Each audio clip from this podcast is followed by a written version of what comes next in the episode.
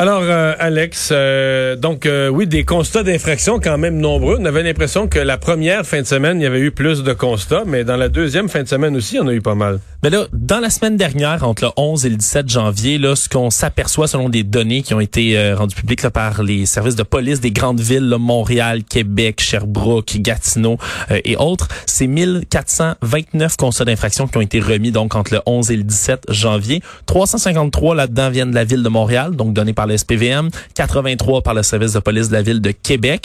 Et donc, euh, c'est des amendes, là, souvent, la plupart du temps, 1550 dollars qui sont remis. Puis il y a des exemples qui ont été un peu plus médiatisés. Tu parlais de cet homme à Charlevoix qui, euh, évidemment, a abusé un peu de ses permissions spéciales, donc de son permis de travailleur essentiel. Mais c'est arrivé aussi, euh, t'en parlais un peu tout à l'heure avec LCN, au service de police de la ville de Lévis qui ont constaté un rassemblement illégal dans l'hôtel Days Inn à Saint-Nicolas. Encore une fois, six jeunes qui se sont vus remettre des constats d'infraction, tout le monde ensemble.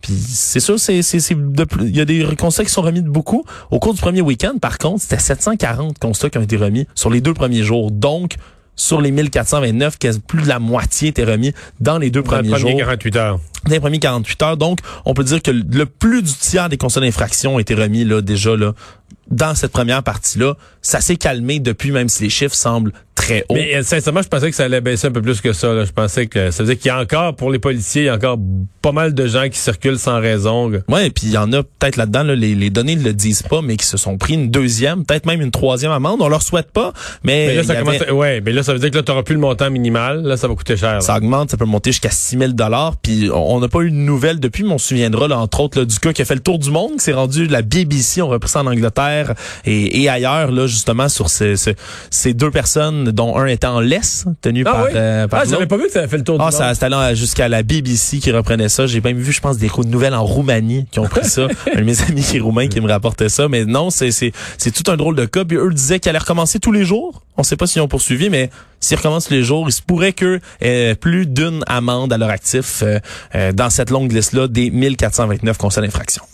Et il y a eu décès à Montréal d'un itinérant autochtone. On dit que c'est arrivé pendant le couvre-feu. Certains n'hésitent pas à faire carrément le lien, à dire ben c'est arrivé à cause du couvre-feu. Il a voulu se cacher dans une toilette, une toilette chimique.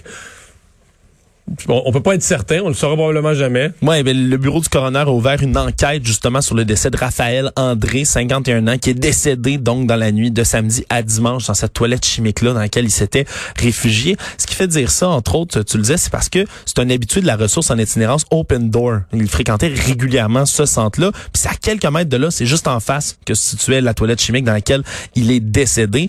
Puis il y a déjà l'organisme qui reproche, entre autres à Québec, d'avoir obligé euh, de fermer les portes de l'organisme à 21h30, ce qui aurait empêché potentiellement la victime de rentrer. Mais il y avait d'autres ressources. à fermer les portes au point où si quelqu'un sonne à la porte euh, puis va, va dormir au froid, on, on interdit de débarrer la porte. L'histoire le dit pas pour l'instant. Puis j'imagine que cette enquête-là va pouvoir faire, faire le tour évidemment là de la question.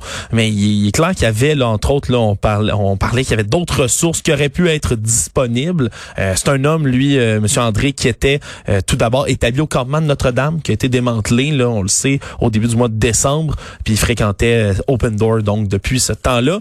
Euh, néanmoins, l'enquête là, qui va pouvoir faire la lumière sur cet événement-là, mais ça a secoué quand même les partis d'opposition à l'Assemblée nationale qui réclament des réponses euh, sur tout ça.